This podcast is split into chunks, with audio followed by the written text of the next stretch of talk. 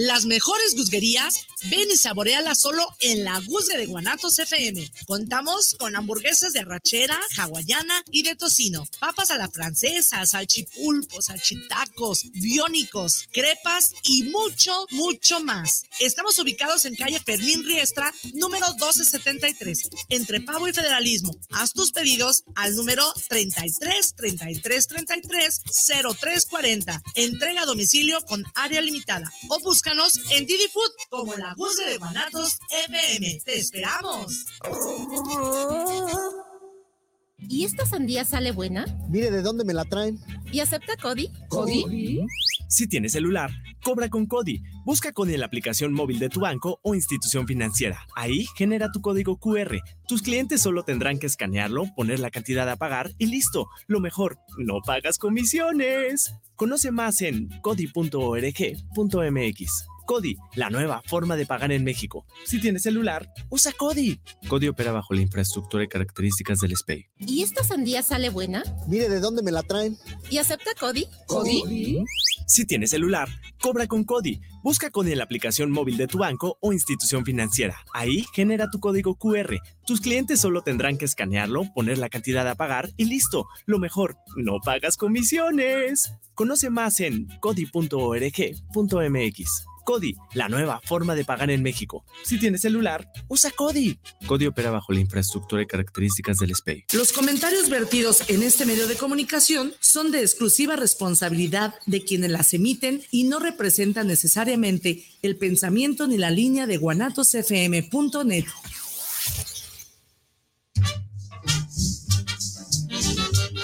dicho que te falta un tornillo y tú sientes que le falta un tornillo al mundo? Bienvenido a tu programa El Tornillo Filosófico, donde lo que nos sobran son tornillos.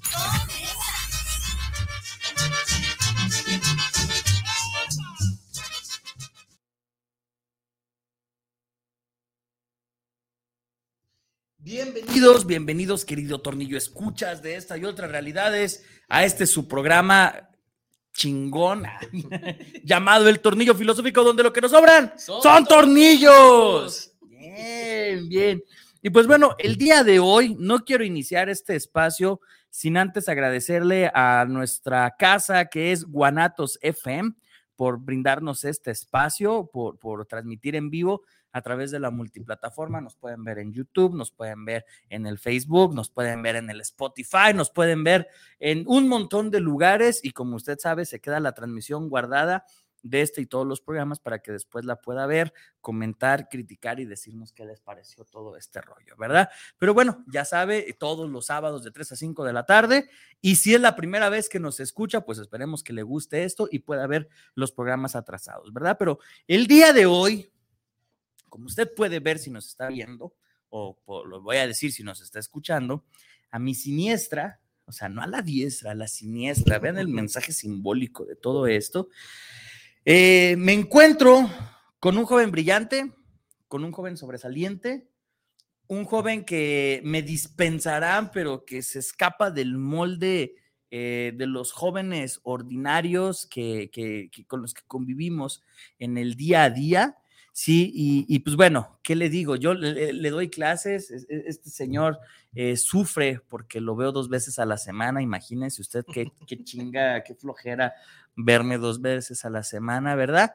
Y pues bueno, eh, tengo aquí el, el, agrado, el agrado de, de, presentarles a Ángel Rangel. ¿Cómo te encuentras, amigo? ¿Cómo estás?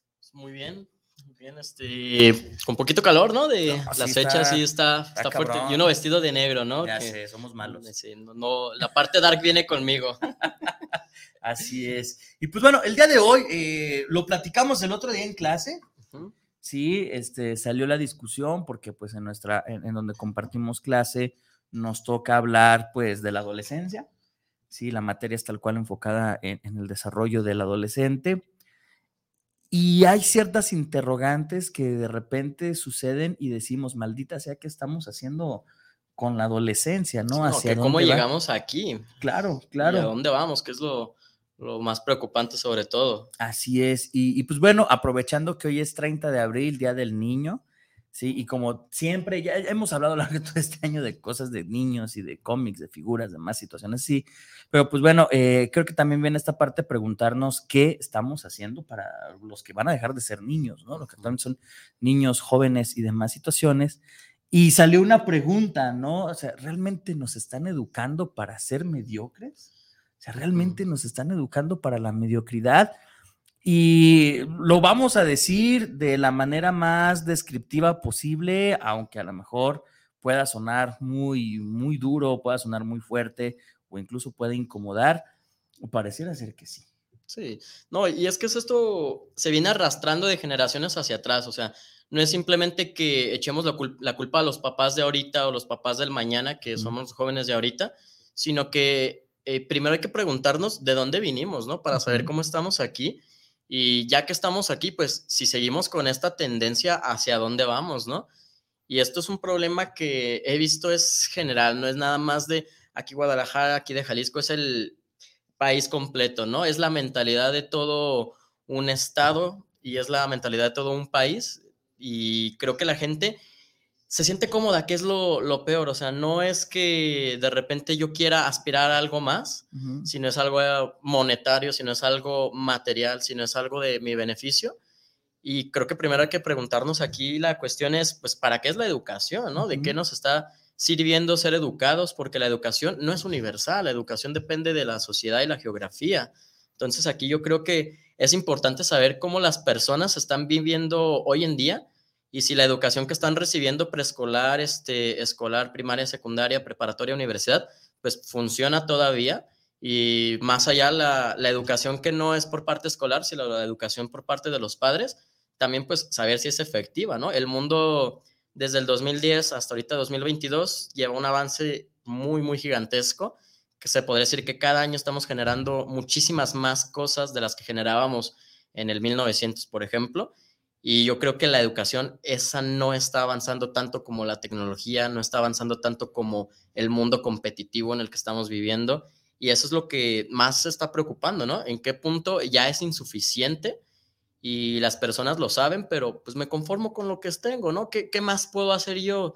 Y ¿a dónde, ¿A dónde me voy a llevar? Pues no sé, ahorita estoy a gusto pensando en otra cosa, este, yo como adolescente estoy a lo mejor este, echando un lío con, con, la novia, estoy con mis amigos, saliendo, bebiendo, haciendo lo que los placeres hedonistas de todos los días, que no me van a hacer pensar más allá y pues ya que esté allá, ya pensaré qué, qué va a pasar, ¿no? Claro, es como decir, ¿para qué me preocupo del futuro si todavía estoy joven, no? No sé qué voy a hacer cuando sea grande. Y entonces como de, güey, estás a nada de ser grande. Exactamente. Y es muy curioso porque, como bien lo mencionas, ¿no? No podemos hablar solamente de, que, ah, pinche sistema educativo tiene, tiene, tiene toda la culpa, ¿no? Hay que entender que la educación eh, se divide en tres áreas, ¿no? La educación formal, que sí son estos sistemas educativos que están ahí presentes y que en teoría tienen que ver cuáles son los, los saberes y los conocimientos que más son necesarios para el contexto en el que estamos hablando, ¿no? Como es un territorio, una época, lo que sea. Y aquí vamos a hacer como una serie de preguntas, ¿no? haciendo como un checklist de preguntas, ¿no? Eh, nuestro sistema educativo, el que nuestro gobierno brinda gratuitamente o permite que personas del ámbito privado puedan invertir en, en, escuelas privadas y demás situaciones, eh, realmente eh, está formando personas que van a resolver los problemas que tenemos hoy nada más como pregunta, ¿no? Como para dejarlas en el tintero. Y luego hablamos de una educación informal, o sea, la que nosotros brindamos en casa, la que yo traigo de mi familia, la que tú traes de tu familia, la que nosotros al formar familias les vamos a brindar a los jóvenes, ¿no? Esa educación eh, informal que también por ahí viene la parte de los amigos, del barrio, ¿no? Estos grupos sociales, ¿no? Si de repente te empiezas a identificar con cierto grupo social, hay otro tipo de educación, de conocimientos, de culturas que están ahí. Y viene la parte de la educación no formal, cuando yo tengo el deseo de aprender algo, de conocer otra cosa, pero pues no necesariamente voy a una escuela a hacerlo, ¿no? Un autodidacta. Ajá, la cuestión autodidacta, o que puedo ir, no sé, con alguien a que me enseñe música, ¿no? Que a lo mejor no me va a dar un título de que soy licenciado en música, pero estoy aprendiendo a ejecutar un instrumento, eh, cocinar, lo que sea, ¿no? Hay diferentes situaciones. Entonces, la idea es que estas tres grandes áreas, que en teoría son las que van a formar al ser humano, agregándole obviamente pues, factores cognitivos, factores biológicos y demás, pero estas tres áreas tienen la intención de que el ser humano sea útil y que resuelva los problemas que la sociedad necesita. Voy a hacer una pregunta y espero que no se la tomen así como en mal pedo, no, no es mi intención verme mal pedo el día de hoy, ¿verdad? Pero para reflexionar. Sí, sobre todo, ¿no? Voltea a ver a los jóvenes que tiene cerca. Sí, y ahorita los jóvenes que están escuchando en la madre, ¿no? Vienes No, en el no, espejo, ¿verdad? exacto, ¿no? O si tú eres un jovencito, un adolescente, un niño, eh, piensen en esto. ¿Realmente tienen a estas alturas conocimientos básicos necesarios para resolver conflictos? ¿Y qué tipo de conflictos? No, y ahí este, yo como alguien que ya no es un adolescente, que ya está entrando en este mundo de la, de la vida adulta, ¿no? Que ya de repente me doy cuenta de que, chinga madre, el SAT existe y existe por algo. Y eso Pero, sí da miedo.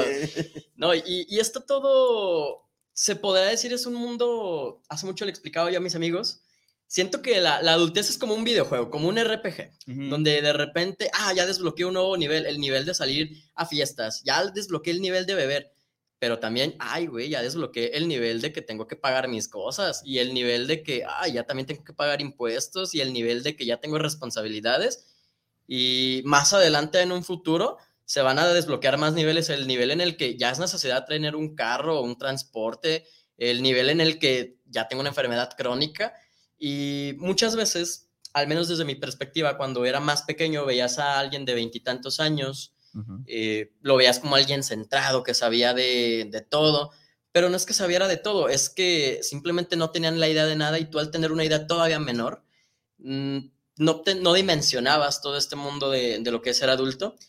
Y en contestación de, de la pregunta de si, estamos, si se están formando jóvenes que pudieran resolver problemas, definitivamente no. Eh, una de mis mejores este, amigas está estudiando filosofía, está haciendo precisamente una tesis de cómo la vida de un adolescente está siendo afectada específicamente cuando está estudiando y cuando está trabajando. Y le preguntaba, oye, pues, ¿tú qué opinas de este modelo educativo? ¿no? Infórmame un poco más, tu tesis, pues, ¿qué has investigado? Y me dijo, es que el modelo educativo lo que no quiere son pensadores, lo que no quiere Sí. es formar gente que tenga una habilidad y no está queriendo, por ejemplo, permitir otros tipos de formaciones, ¿no? De ahí llegamos a las inteligencias múltiples, ¿no? Eh, tú tienes que ser bueno en matemáticas y en español y en esto y en esto y en esto, pero pues es que yo no soy bueno en eso, pero a lo mejor soy muy bueno dibujando. No importa, el sistema educativo no quiere eso. Lo que quiere es alguien que sepa hacer mecánicamente ciertas actividades, ciertas cosas, que tenga conocimientos mecánicos, pero aquí es para qué? Pues nada más para conseguir empleados de, de algún lugar, empleados, este, mano de obra a futuro.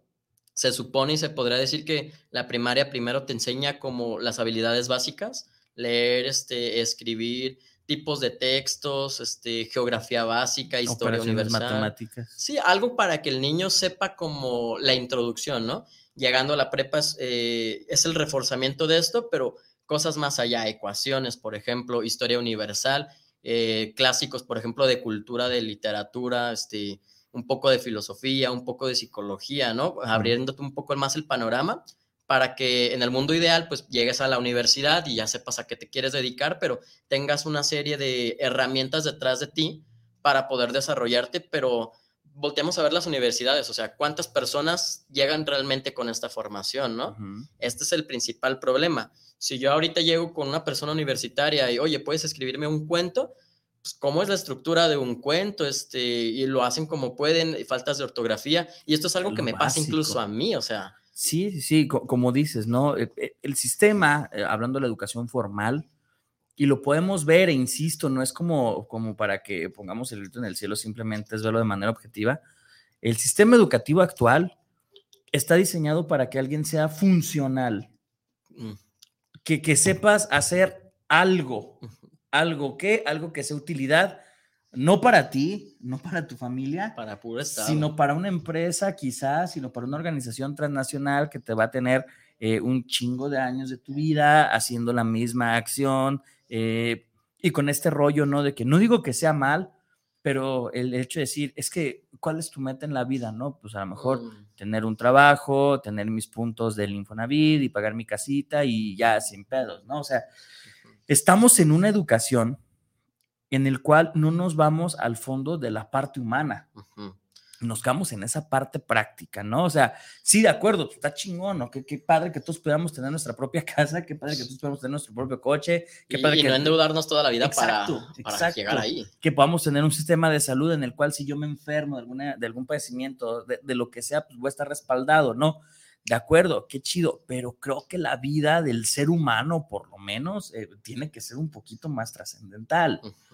Y no nos educan para esa trascendencia, ¿no? No hay que irnos tan atrás. A partir del 2012 y ciertas reformas educativas que se dieron en el 2012, el gobierno dijo, vamos para atrás con todo lo que es filosofía, sociología, psicología, arte y demás, porque esas cosas no sirven, no son funcionales, ¿no? Y de repente dices, güey, o sea, claro que es necesario la filosofía, ¿no? Necesitas que la gente piense, claro que es necesario la sociología, necesitas saber cómo la gente se organiza, claro que es necesario la psicología, necesitas saber cómo piensa el, ser humano.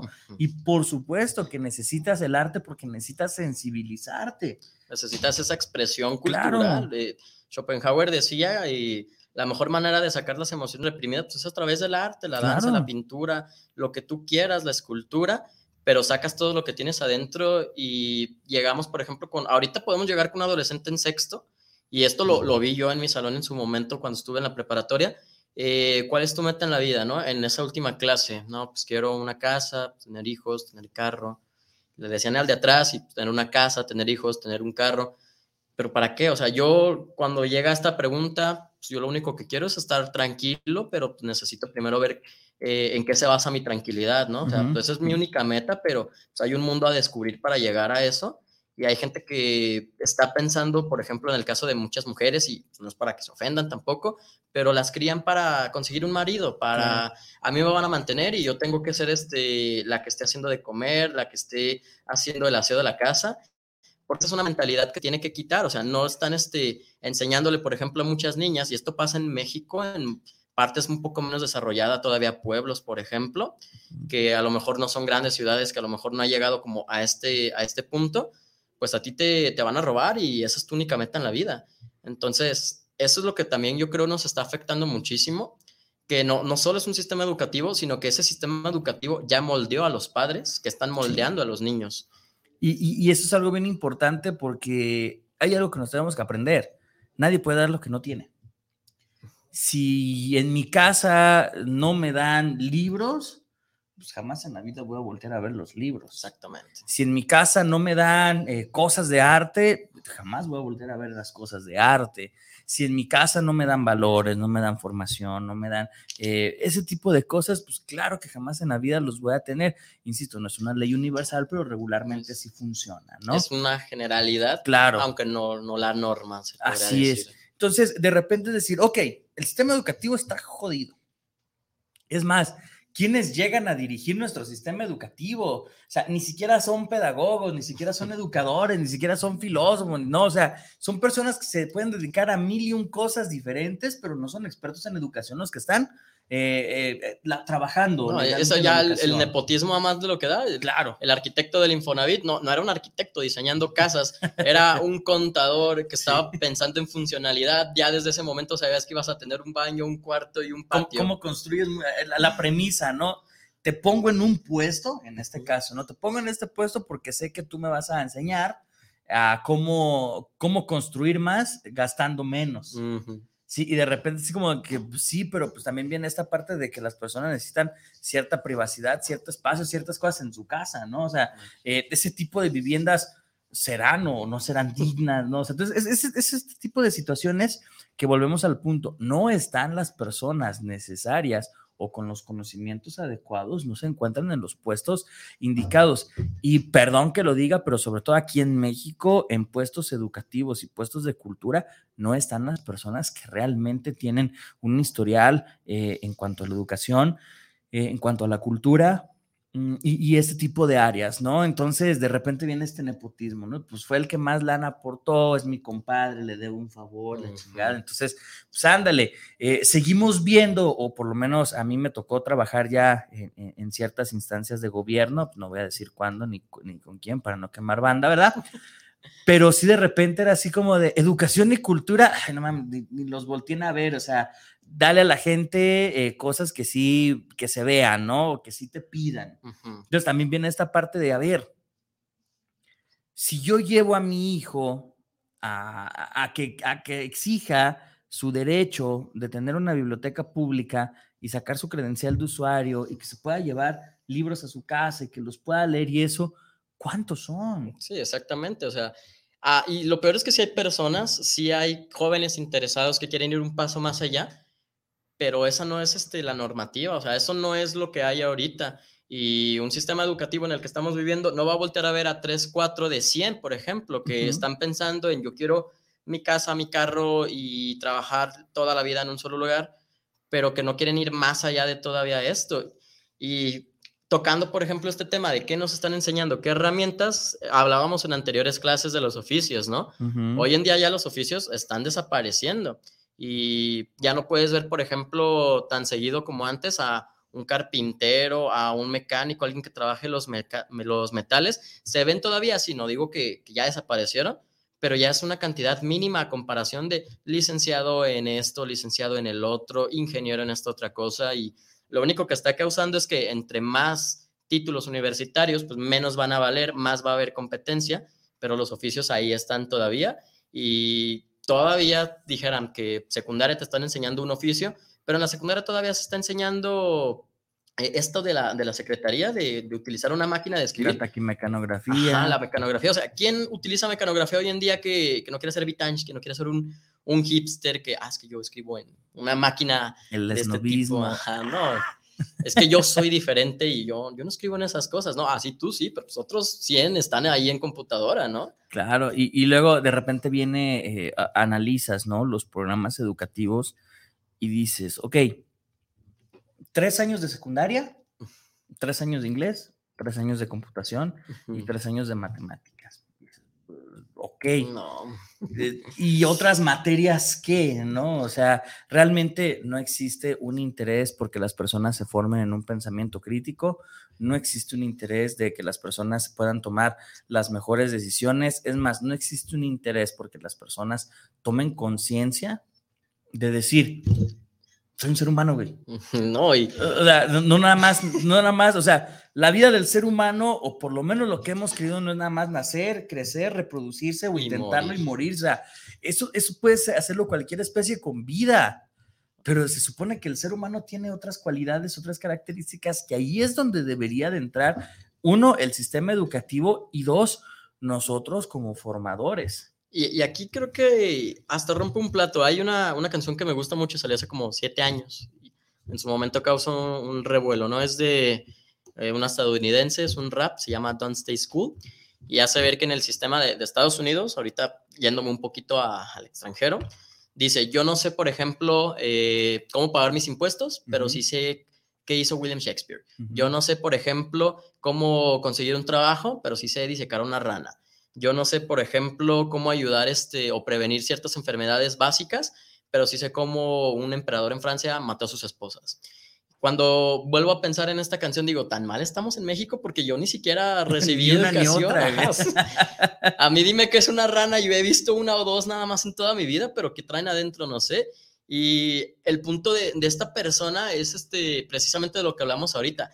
El sistema educativo de Estados Unidos les está dando esa cultura, pero a fin de cuentas, ¿para qué si ellos necesitan otras cosas distintas? Por ejemplo, necesitan sus herramientas, necesitan saber eh, hipotecar una casa, pagar impuestos, este, a lo mejor saber qué trámites legales hay, cuáles son sus derechos humanos para empezar, cuáles son las leyes que los rigen. Y a cambio, pues tienen una cultura que a lo mejor sí, entre comillas, los puede hacer este, más sabios, pero ningún dato que nos interese se va a transformar en sabiduría y va a seguir siendo un dato curioso. Ah, ¿sabías que Shakespeare hizo tal obra, Hamlet, Romeo y Julieta? Pues es un dato curioso, no es algo que nos esté aportando. Es, es información, ¿no? Y a veces creemos que la persona inteligente es la que tiene más información. Y de repente eh, se cae mucho en este, en este esnovismo, ¿no? De decir, ah, es que claro, yo te puedo decir cuántos libros escribió Shakespeare, ¿no? Y tú así, güey, pero ¿sabes cambiarle la llanta a un coche? ¿Sabes? Cambiar Sí. un foco. Exacto, ¿no? O sea, que, que justamente es lo que decía, vol- volteemos a ver a, a- a- a nuestros jóvenes, ¿no? A los que se Mm. están formando, eh, niños, jóvenes, adolescentes, infantes incluso. O sea, re- realmente obsérvelos, analícelos y diga, ah, este güey va a ser bueno para tal cosa.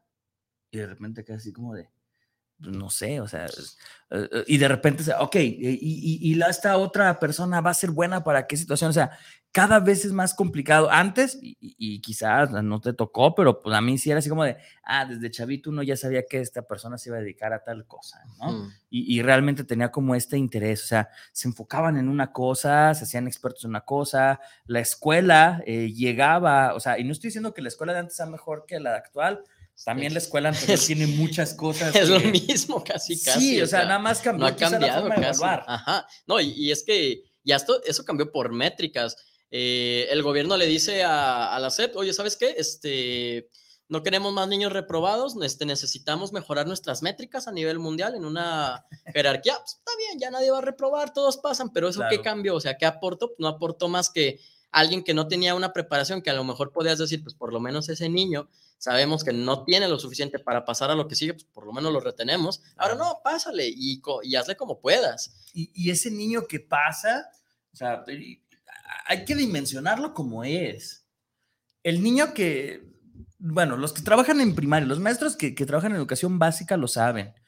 Si el niño no es apto para pasar de segundo a tercero, tercero no lo va a comprender y no va a ser apto para pasar de cuarto a quinto, ni de quinto a sexto, ni de sexto a primero de secundaria, y así se la va a llevar hasta Y- que va a llegar a ser un profesionista. ¿no? Y, y eso es agarrar la bolita. Y precisamente hace mucho comentaba ah, en nuestro salón, de una manera sarcástica, pero pues para dimensionar.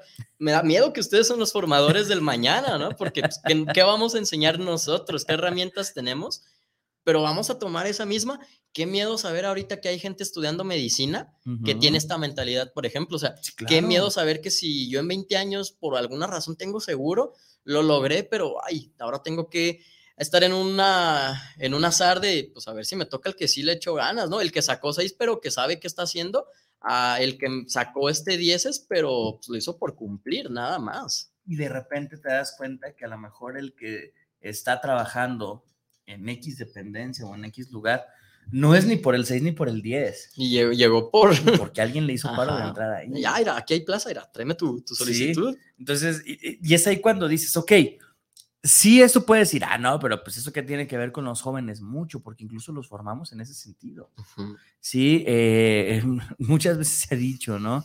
El político corrupto, el ladrón, el asesino, el, todos ellos vienen de un núcleo familiar y vienen de... De donde de- estaba de- permitido. Exacto, ¿no? O sea, e- esos políticos que dicen, no, yo vengo de una familia de tantas generaciones siendo políticos y de repente es como de, entonces eso te lo enseñaron ahí, ¿no? O sea, e- esa es la parte en la cual, punto número uno, no podemos echarle por completo la culpa de lo que está sucediendo, no le podemos echar la culpa de todo lo que está sucediendo a- al sistema educativo. Nosotros como formadores tenemos una gran responsabilidad. Y repito, no solamente papá y mamá, hablo de los que somos docentes, hablo de los que son terapeutas, de los que son acompañantes, hablo de las personas que están en los medios de comunicación o en este mundo, en las redes sociales y que son considerados personas que su voz tiene autoridad. Ujú. Y es ahí cuando dices, ¿qué, qué, qué demonios les estamos dejando a los jóvenes en su cabeza para que ellos digan, ¿cuál es tu meta en la vida? Tener para comprar un boleto para ir a ver a X cantante a, a- a- un concierto, ¿no? Y tú es como de, ok, pero eso te va a durar dos horas y después, Que es que sigue, ¿no? es como que no, pues yo quiero ver a, a Justin Bieber en, en vivo una vez en la vida, ¿no? Entonces, como de, sí, de acuerdo, está chingón, cada quien sus gustos, cada quien lo que quiera, pero ¿y luego? Ajá, que Sí. es que sigue después de ese concierto, o sea, y ahí es donde los dejas en blanco. Y Sí, claro. la gente no, no se está dimensionando y es que aparte de todo esto, yo quiero todavía ir un poco más a- hacia fondo, o sea, ¿cuál es el sentido de la vida misma? Y cuántas personas se lo están preguntando en este momento, o sea, pues, ¿por qué estoy aquí? ¿Para qué estoy aquí? ¿Y qué quiero hacer ya estando aquí, no? Eh, sale mucho la típica del meme de eh, es que yo no pedí nacer, pero pues aquí estás, ¿qué vas a hacer ahora? Ya estás aquí, Ajá. machín, ya, ya, ya qué puedes hacer, ¿no? Sí, Y, y- y es como, como este rollo también yéndonos a la filosofía del existencialismo tal cual. Es decir, pues, tenemos eh, la gran maldición, así lo ve, por ejemplo, Albert Camus, de ser libres. Ujú. O sea, porque al ser libre debo de tomar decisiones y al tomar decisiones me debo de responsabilizar de ello. Y algo que está pasando es que los jóvenes no se responsabilizan de las cosas que hacen, ni en los entornos escolares, ni en los entornos familiares, ni en ningún tipo de situación. Es así como de, pues, él lo hizo, ella lo hizo. Buscando a alguien que no sea yo el responsable. Claro, o simplemente es el, pues es que no me dijeron cómo, no me enseñaron. El, el- ¿no? la típica de pinche gobierno puto. Sí, sí, es como de, es que la culpa la tiene fulano de tal, y tú es como de, güey, ni, ni te conoce, o sea, el hecho de que no arregles tu cuarto, que no tiendas tu cama, no laves trastes, no hagas lo que sea, pues no tiene nada que ver con que X o Y persona esté en el poder. Exactamente. O sea, sí, está, está robando tal político, pero tú, ¿por qué no descongelaste el pollo que te mandaron a hacer? O sea, Exacto, o sea, y es como de no, eh, vivimos en un, en un contexto en el cual es más fácil culpabilizar a otros seres, culpabilizar a otras personas de lo que está sucediendo. Y nos guste o no, eso no va a tener un buen fin.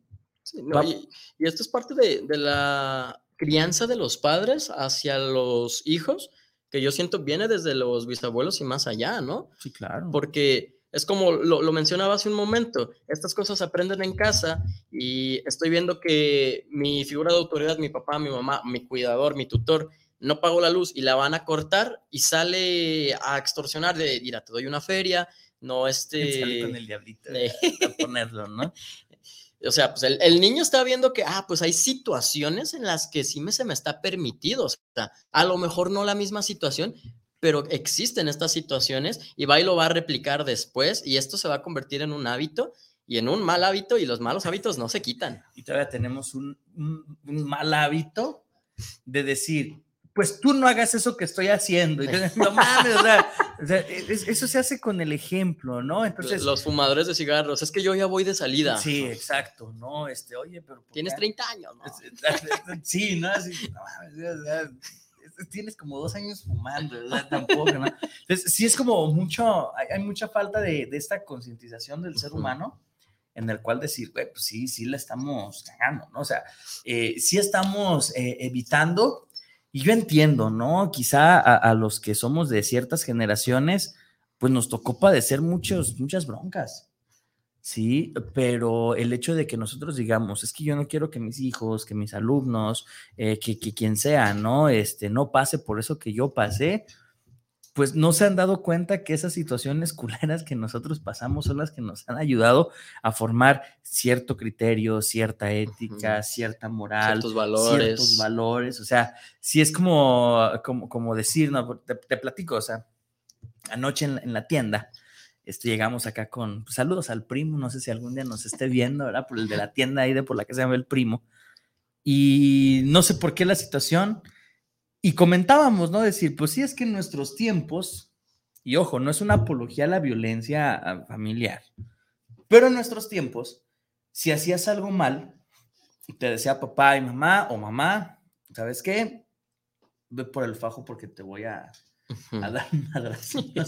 Y tú así como de el, el miedo, ¿no? O sea, que tampoco No, era y chido el que miedo de que a veces os fuera tan grave que ya no es el, el fajo, ya es un cable. No, y decir, pero, pero era, era lo, lo curioso, ¿no? O sea, ibas por tu propio objeto de tortura, ¿sí? Que no está chido, o sea, no está chido llegar a esas situaciones, Ese punto de violencia. pero realmente era, era irónico, ¿no? O, o no sé, el que tiene la mejor opinión son ustedes, Tornillo Escuchas, pero era muy irónico, pero dejabas de hacer eso que tanto hacías y que no traía ningún bien con un fajazo.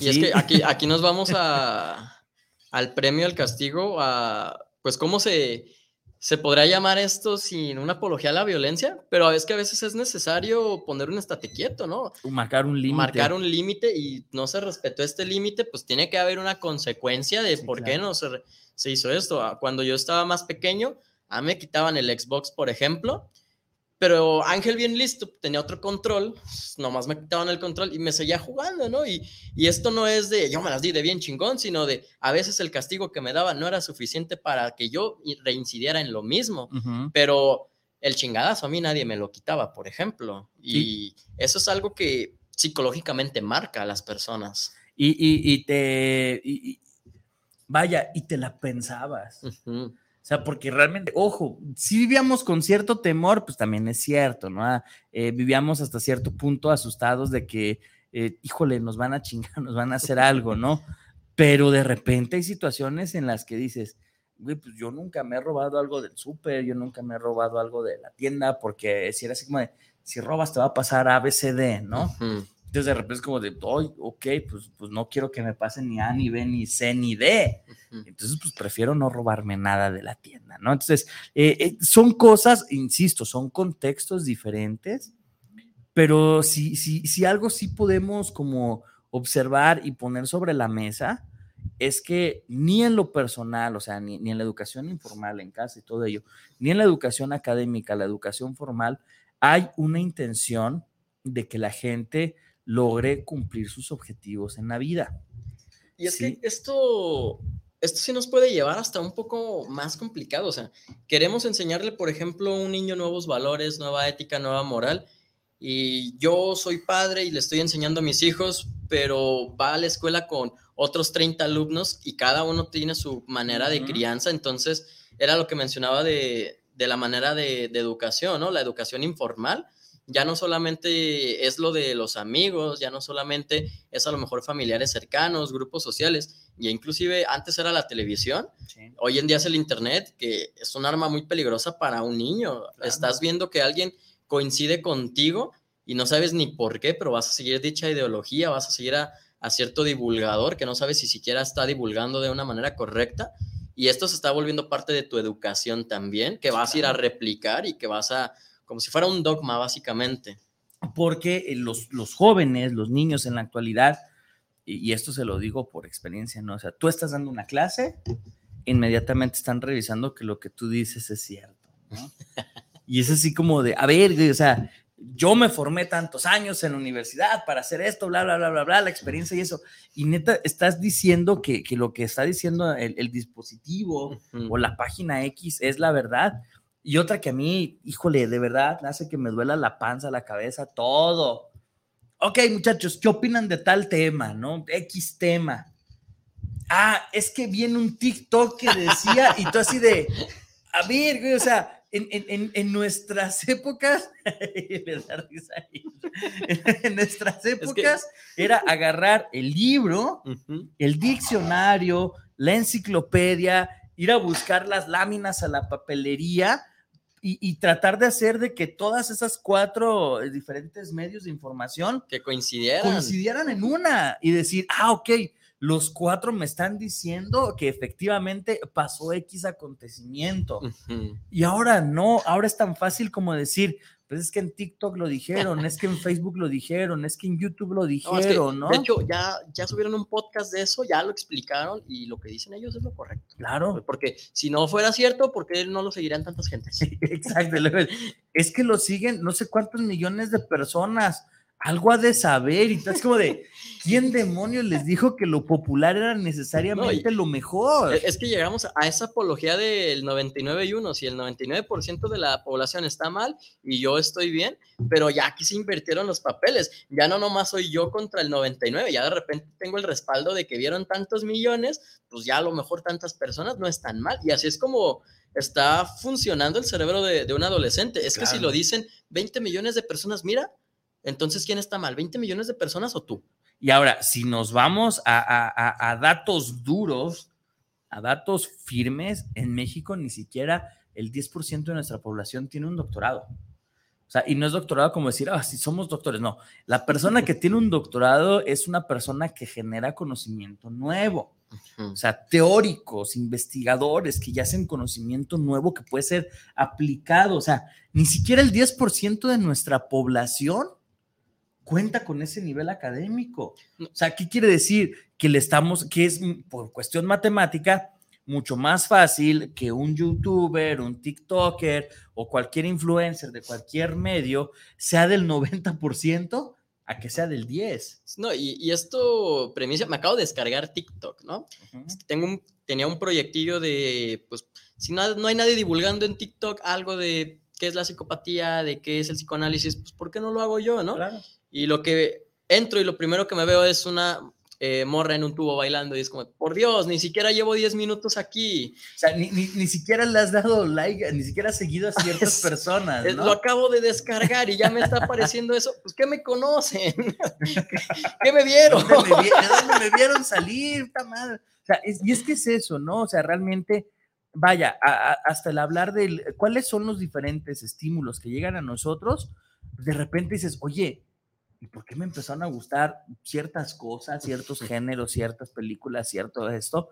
Cuando a mí me gustaban otro tipo de cosas, por supuesto, porque viene todo el tiempo, nos están metiendo ese contenido por un lado, por otro, por otro, y de repente eres como de, güey, pero es que yo la neta no, no me gustaba ver esas cosas. Y, y ¿no? ahorita lo estoy consumiendo y estoy emocionado a la Exacto. siguiente. Y, y ya es así como de, ah, como ya me generó ese gusto, ese placer, lo sigo buscando, ¿no? O a lo mejor decir, bueno, pues a lo mejor descargo TikTok porque definitivamente no todo en las redes sociales es malo. ¿no? Sí, depende No, mucho pero de ten- nosotros. tenemos que, nosotros mismos tenemos que poner ese filtro, pero Claro, ¿cuántas personas claro. lo van a poner? ¿no? El- la bronca es que si de repente ves un güey que cuenta chistes, por poner un ejemplo, ¿no? Y dices, ah, estuvo bien a tu madre, ¿no? Este, bueno, mañana veo otro que suba. Y en vez de ver otra cosa, dices, bueno, pues no pasa nada, otra vez. O sea, y así poco a poco vamos haciendo una tendencia. ¿Por qué? Porque preferimos ver al dispositivo móvil eh, como entretenimiento. no Más como que como una, herramienta. exacto, como una herramienta. Y, y eso es algo que, que a mí me encantaría que la gente impartiera. No todo el conocimiento se encuentra hoy en día.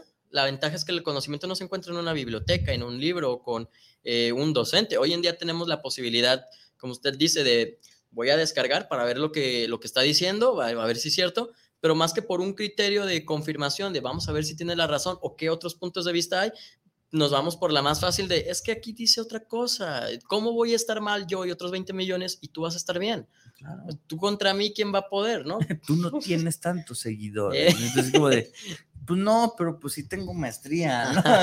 sí, sí, sí tengo que decir que, ojo, vuelvo al punto, no es, eh, eh, sabe más el que tiene más estudios, no, no se trata de eso, sino que no, no pasamos por filtros el conocimiento y termino creyéndome lo primero que veo, ¿no? En su momento fue con la televisión, Sí, en su momento fue con los propios diarios, con los propios pues periódicos. la ¿no? radio cuando La llegó. radio, así es. Hace ratito platicaba, platicaba con Viri, por cierto, Love you, baby, saludos hasta allá. Así que ahorita está chambeando, pero pues bueno, le mandamos saludos. Eh, le, le platicábamos, ¿no? Sobre lo que fue el, el fenómeno de George Orwell y, y el este, eh, la guerra de los mundos. Ah, sí, sí, sí. Sí, que la gente de repente se lo empezó a creer y salió desprovenido de El su fin casa. del mundo ya Llegaron llegó, acaban de decir. están leyendo una novela, una radionovela. Entonces, eh, en su momento, todos los medios de comunicación han tenido como esta, eh, esta facultad de sí ponernos como adormecer La mente, ¿no? Y de repente que lo que estamos escuchando por el simple hecho de que consideremos que la persona que está del otro lado de la transmisión ya es alguien de autoridad, O tiene validez, aunque Exacto, sea. porque por algo está ahí, ¿no? Por Exacto. algo está hablando. por algo Y no, está lo que mucha gente de esto no sabe es, pues cualquiera puede grabar videos, pero pues no cualquiera tiene, por ejemplo, la manera de hacer ese filtro para hacerlo bien. Porque si hay algo Sígame en que... YouTube. Aquí, ¿verdad? Chale. Va a ser un podcast uno de estos días, ¿eh? Híjole. No, pero hay un, este, hay- había un youtuber que me gustaba hace varios años, ahorita ya lo dejé de seguir. eh, terminaba todos sus videos con y no creas nada, cuestiona todo, dándote a entender de que pues a lo mejor y lo que él te está diciendo o pudo haber sido verdad o pudo haber sido ficción, se dedicaba a dar historias, relatos, ahí conocí por ejemplo los experimentos de Milgram, los experimentos que hubo con el pequeño Albert, los experimentos de, creo que era el universo 32, y me dejó tanta la curiosidad que pues vamos a ver si sí era real, ¿no? O si no se inventó algo. Y hoy en día ya es un contenido más como de terror, más de historias feas, sádicas, este, porque es lo que le funcionó y fue vendiendo. Pero inclusive nosotros tenemos que poner este filtro, tenemos que decir, tenemos que quedarnos con la idea de a lo mejor pasó, a lo mejor no, deja, voy a consultar otra fuente, Sí, claro. otras dos, tres fuentes hasta que, ok, ya vi que sí es verdad, que no, no era una historia, pero ¿cuántas personas le dedican al, al que agarró el TikTok, cuántos le- minutos le van a dedicar a ese TikTok extra de ese TikTok? Porque es tan fácil como, y es una, es una herramienta peligrosísima el TikTok, Sí. bajas y ya hay otro video de otra cosa que nada que ver y ya se te olvidó lo que acabas de ver y ya pasaron 20 minutos. Me pasó ayer que no, no le pase a alguien que, por ejemplo, lo ha tenido durante tanto tiempo y esto genera serotonina, dopamina, te está generando Los- nuevas... visualmente, todo. O sea, Sí, todo te está, te está generando una adicción y no por nada son videos cortos. La capacidad del ser humano para prestar atención sin un entrenamiento, decía este, uno de los youtubers que también sigo, por ejemplo, que está en música, decía, las canciones por lo general tienes 10 minutos para prestar atención y si cada 10 segundos te estoy este, sorprendiendo con algo, no vas a dejar de prestar atención durante toda la canción. Entonces, si son 10 segundos, es un minuto, pues TikTok tan fácil como ya le voy a dejar de prestar atención, ya me voy a lo que sigue Sí. y otros mi- minuto, dos minutos, 20 segundos, lo que sea, pero esto se va consumiendo y es tiempo vida. Claro, y, y- y hablando de esto de las duraciones, ¿no? A mí me ha tocado ver jóvenes, no voy a decir en qué escuelas, ¿verdad? Ni nada, que de repente dicen, jóvenes, vamos a ver un video. Y en lugar de ver el video, ven, es que dura 13, 15, 20 minutos, ¿no? Entonces, ni siquiera lo has visto. O sea, y, y- y con esto cierro antes del corte, ¿no? O sea, actualmente no hemos formado lo suficientemente o la suficiente fortaleza a tal grado de que las nuevas generaciones son como el origami, se doblan con la presión. Sí, Eh, y, y lo digo con el mayor respeto posible, pero es, es- es indudable y no nos podemos hacer de la vista gorda, ¿no? De que las nuevas generaciones no están siendo formadas para qué?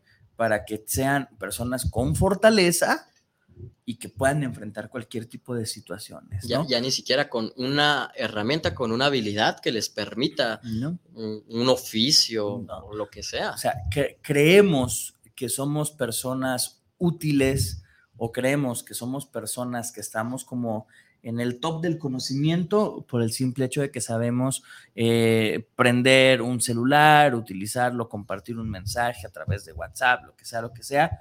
Y de repente es como de, es que mira, mi hijo es bien inteligente, tiene dos años y ya sabe mover el, el- el celular. Y tú es como de, señora, su hijo no es el inteligente. El inteligente es el que hizo El ese celular Exacto, ¿no? para que un niño de dos años lo use. Exacto, ¿no? Lo, lo- lo tuvo que hacer. Ese enorme trabajo que es diseñar una cosa así, de- desde la parte física, toda la parte interior y demás, ese gran trabajo que hacen, eh, pues a lo mejor la finalidad no era de que un niño de dos años dijera, mira, tengo un celular, ¿no? Y lo estoy manejando. Entonces, eh, creo que nos está haciendo mucha falta, hace falta poner mucho énfasis y quizá a lo mejor mucha firmeza al momento de educar. ¿Para qué? Para evitar este tipo de situaciones. ¿verdad? Pero bueno, vamos a ir a un corte comercial. eh, vamos a regresar este, ahorita con unos saluditos que están acá, saluditos que ya llegaron, ¿verdad? Y pues bueno, no se olvide que estamos aquí en su programa El Tornillo Filosófico, donde lo que nos sobran ¡Son tornillos! volvemos.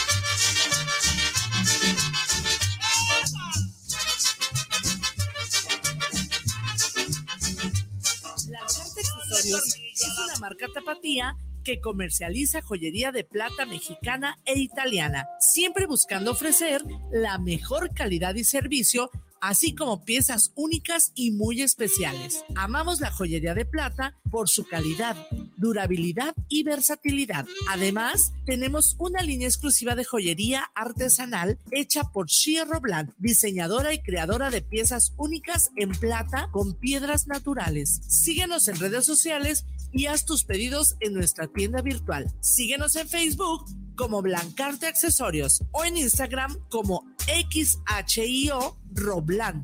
o ingresa a nuestra tienda en línea en 30.shop diagonal blancarte accesorios. Este domingo, en la hora nacional, hablaremos del Día del Trabajo. La epopeya mexicana del 5 de mayo. La presencia de Sabina Berman. Y en la música, las voces de la ópera espontánea. Sus amigos Fernanda Tapia y Orlando Abad. Los esperamos este domingo a las 10 de la noche en la hora nacional. El sonido que nos hermana. Esta es una producción de RTC de la Secretaría de Gobernación. Sueño que puedo compartir momentos únicos. Viajar a un paraíso lleno de vida. Disfrutar de mis películas favoritas. Ver a quien más amo riendo.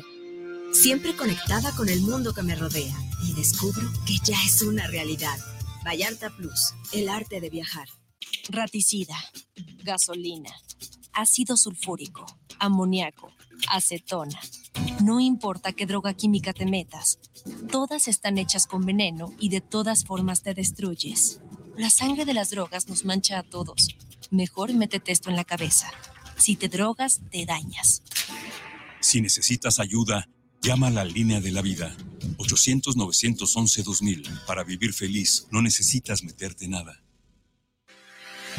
La prevención patrimonial no es un juego. Por ello, en Amasfac, Asociación Mexicana de Agentes de Seguros y Fianzas AC, creamos valor con agentes profesionales de seguros y fianzas certificados. Acércate a tu agente profesional certificado en seguros de tu estado. Contáctanos en www.amasfac.org.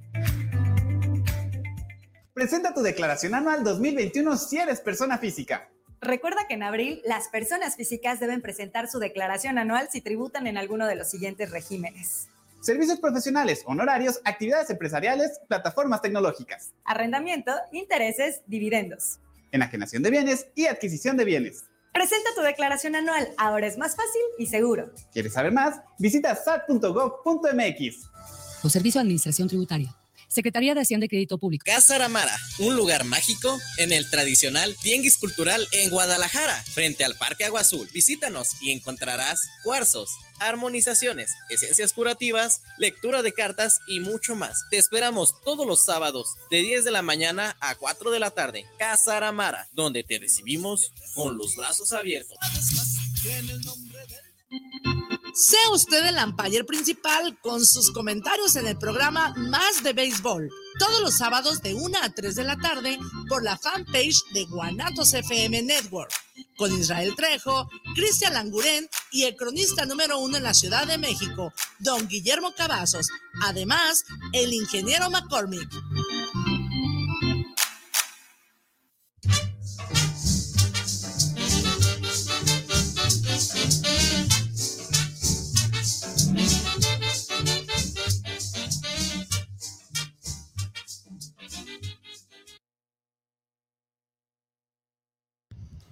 Bienvenidos, bienvenidos de vuelta a este su programa, El Tornillo Filosófico, donde lo que nos sobran son tornillos. Bien, me gusta cómo... cómo... La actitud de sábado, sí. sabiendo que mañana es domingo. Y... Sí, pero, pero sin derrota, ¿no? O sea, sin estar derrotado, ¿no? Eso está, eso está chingón, ¿no? Porque ya a estas alturas del partido, ya las personas de mi edad ya estamos así como de, ay, cabrón, ya, ya estamos colgando los tenis, ¿verdad? Pero bueno, gracias de nuevo a todos ustedes que siguen esta transmisión, gracias a todas las personas que están del otro lado escuchándonos, gracias, gracias a Guanatos FM por brindarnos este espacio, aunque usted no, no lo crea, pero obsérvelo. Estamos en la mejor radio por internet porque no solamente el programa se transmite en vivo y ya, a la fregada, no, se queda guardado en la multiplataforma y usted puede ver el contenido de su programa favorito eh, de su programa favorito, este, en, en, vivo, o lo puede ver después, ¿no? Lo puede ver en Facebook, lo puede escuchar en Spotify, lo puede ver en YouTube y decir, ah, ok, este programa me gustó, pues déjale, doy una continuidad a los otros temas que, que, que, ya están hablando, ¿verdad? Entonces, bueno, vamos a unos saluditos, sí, vamos a unos saluditos. Este, dice mi baby, Billy Vargas, sabe que la puede seguir como en 10 programas aquí en, en, en, en, Guanatos, ¿no? Los días martes en Tan Amigas contigo, los días jueves en, en el arte de vivir en pareja, los días viernes en eh, Juntos ni el matrimonio pesa y antes en qué ayer. opinan los jóvenes, así es, gracias. Y pues bueno, este, ya, ya iremos viendo aquí otros programas, a veces también viene aquí a, a echarnos la mano, sí, la, la, la única tuerca que entra al tornillo filosófico, ¿verdad? Este, y nos dice, muy buenas y maravillosas tardes, mi tornillo mayor, mi uno precioso. Excelente programa, buenísimo en verdad, mucho que pensar, mucho que analizar y mucho que hacer, por supuesto. Saludos al joven invitado, Gracias. saludos a la familia Guanatos y por supuesto besos enormes para ti, baby. El rato nos vemos, lobo. Te amo, mi amor, besitos, yo también te amo, baby. Y pues bueno, este, hay, hay- como dices, ¿no? Es un tema que creo que es importante pensar y analizar.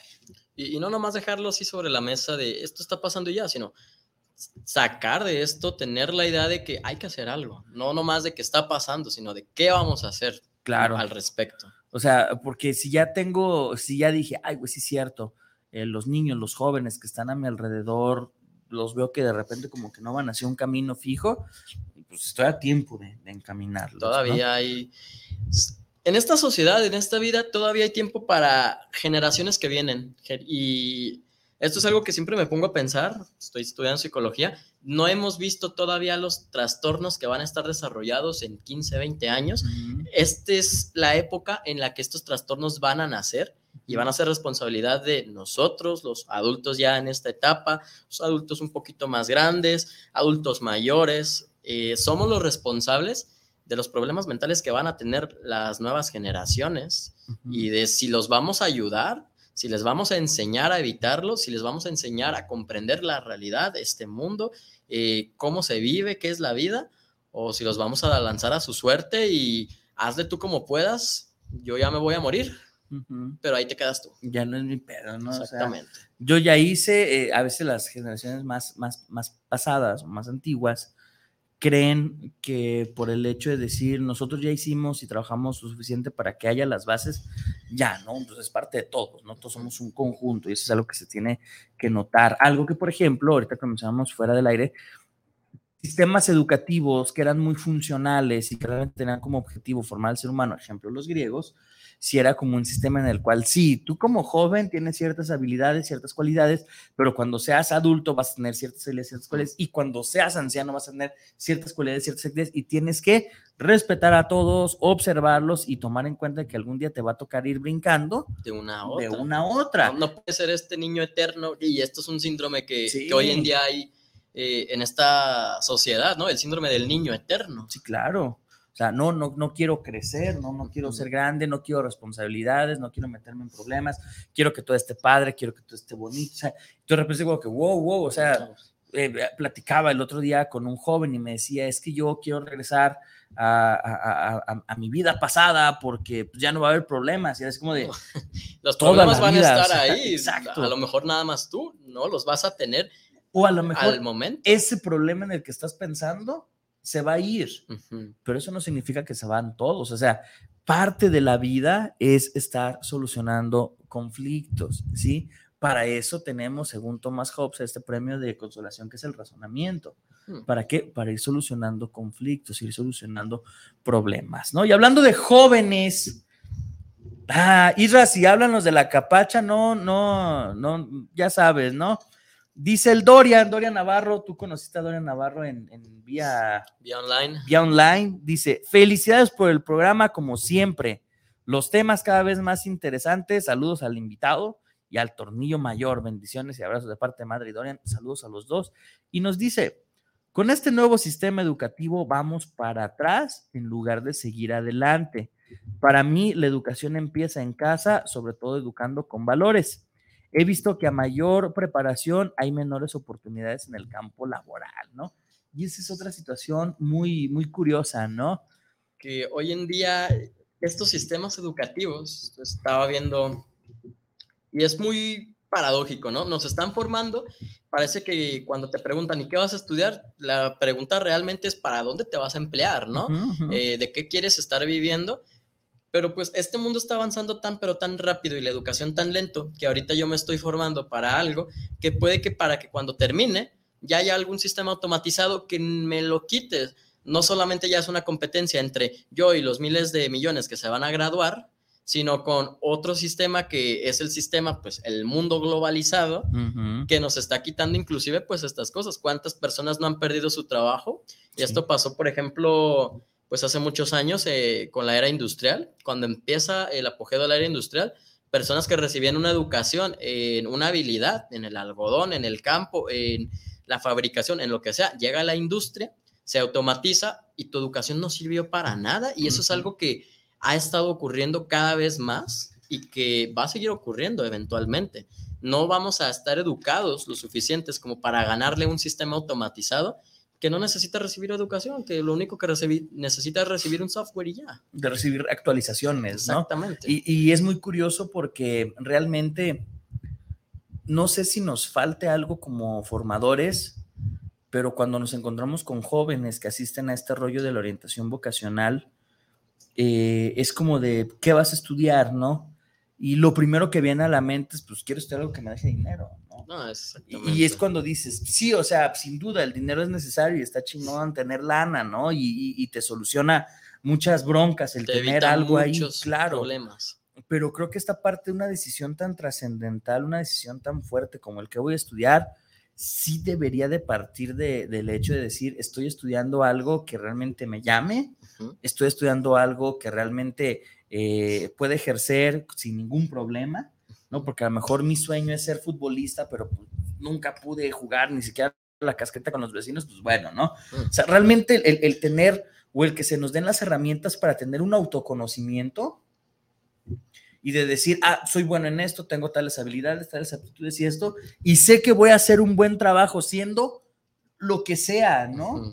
Y como mencionabas hace rato, o sea, a lo mejor dices, bueno, es que yo no quiero pasarme toda la vida estudiando en una universidad, pero quiero aprender a la perfección el oficio de ser eh, quizá mecánico, ¿no? Este, quizá una persona que se dedique a cualquier otra cosa, pero, que se aprenda bien. Exacto, aprenderlo bien para que mi trabajo sea bueno y, y pueda darle ese producto eh, a, los otros miembros de la sociedad sin transeármelo, sin jodérmelo, sin, o sea, que realmente lo haga. O sea, e, esta parte de la humanización es quizá en la que estamos bien perdidos, porque, porque es así como de, ok, ¿de qué te sirve eh, un título universitario si lo vas a utilizar para restregárselo en la cara a alguien más? ¿Para, ¿Para qué vamos a estudiar? Para nada más decir, estoy estudiando, o sea, ¿de qué sirve el conocimiento si no vamos a hacer algo con este conocimiento. Y muchos jóvenes son, eh, pues, estoy estudiando porque pues, dije a mi padre que le iba a entregar un título para que después me dejara hacer lo que yo quisiera, ¿no?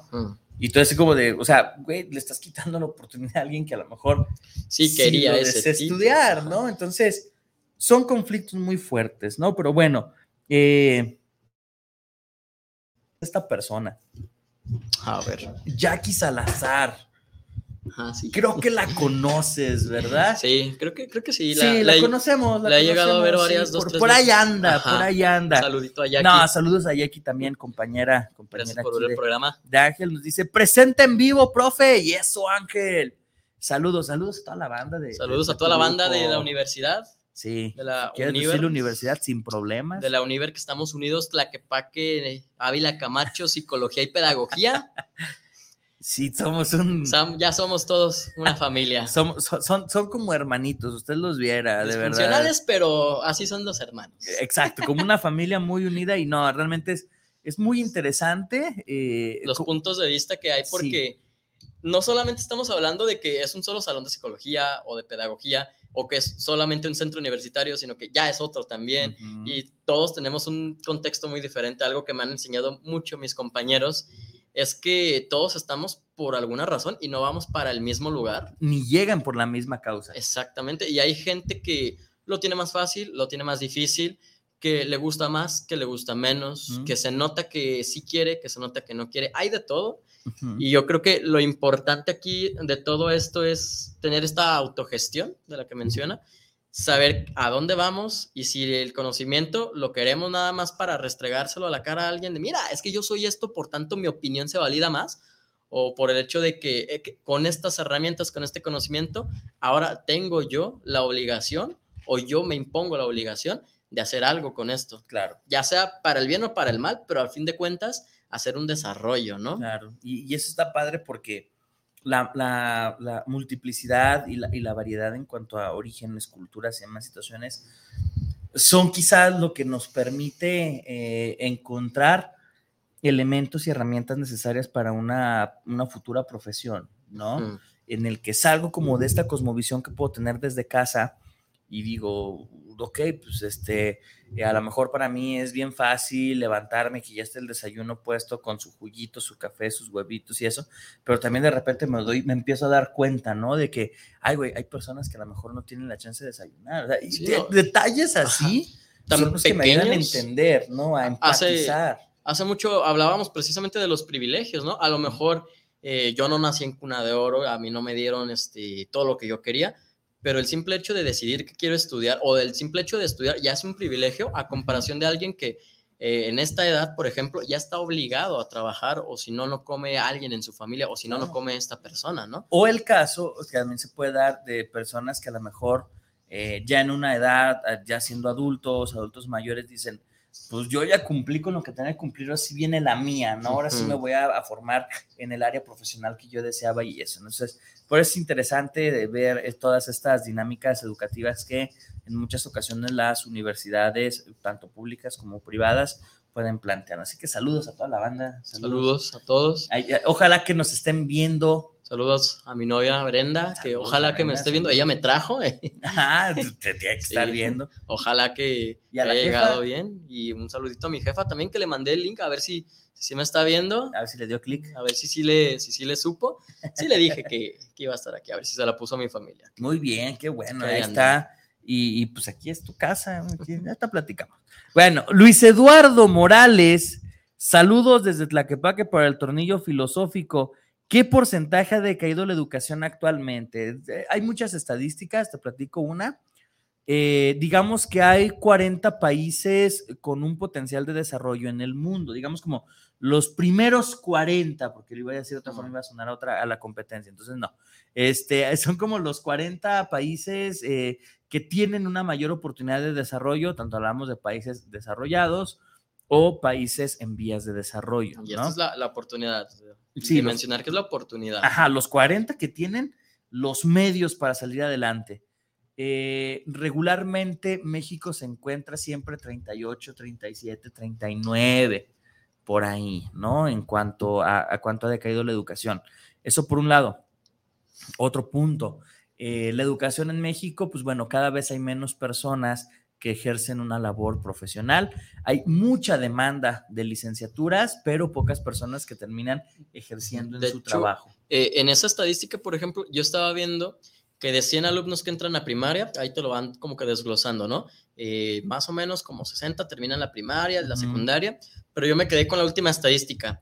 De estas 100 personas, los que terminan la licenciatura y maestría es uno o dos de cada 100 personas.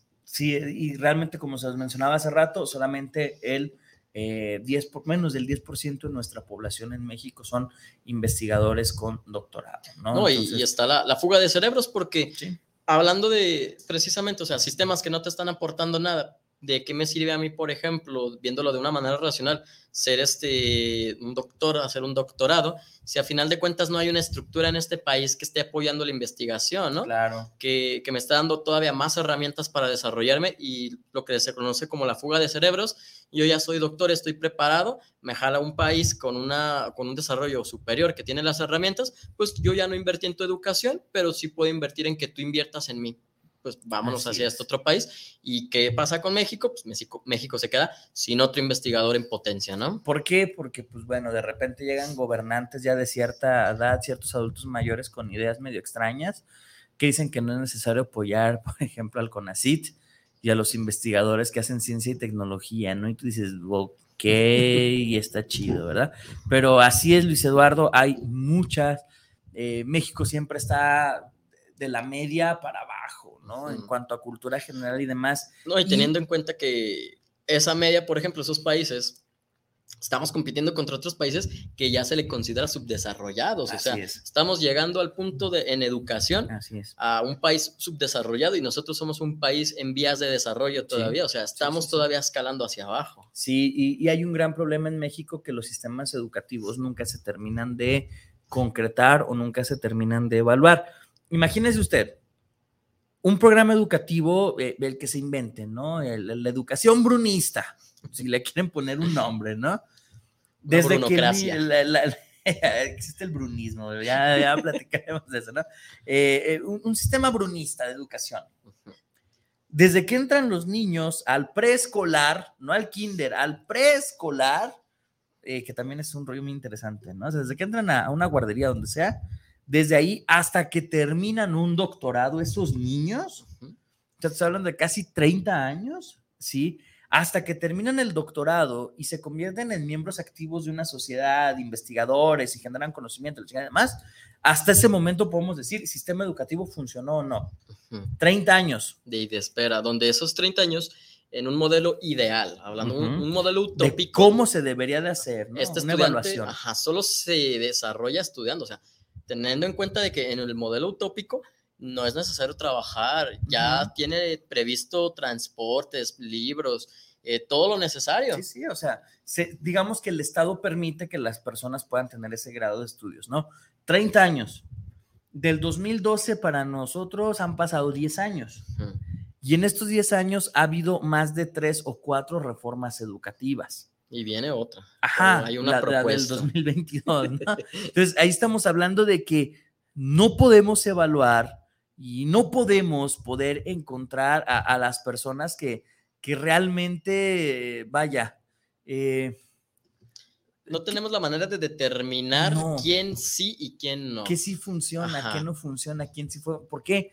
Porque entran gobernantes cada tres o seis años, dependiendo de la situación, dependiendo si es estatal o federal el asunto, y esos gobernantes van a decir, esto no me gustó a la chingada. O es. Acabo de ver una noticia hace poquito de que el gobernador de Jalisco acaba de. Saludos si los está viendo. Hizo una, una inversión en la secundaria en la que estaba estudiando, ¿no? Esto nos demuestra que, ¿por qué necesariamente en esa, no? O sea, ya qué favoritismo hay. Un En- chingo de secundaria. ¿no? Ah, entra un gobernante, así como usted menciona, no me gustó esto, o saben qué, pues a ustedes este, en esta comunidad me hicieron paro, pues ahora yo les voy a hacer paro a ustedes y no hay este, un consenso, no hay una estadística, no hay una meta, no hay nada en la que si yo estoy como político empezando un proyecto, va a llegar otro político y sé que va a terminar este proyecto, cuántos proyectos no terminan porque es que él lo hizo mal y era corrupto y desperdició mucho dinero y vamos a cancelar eso.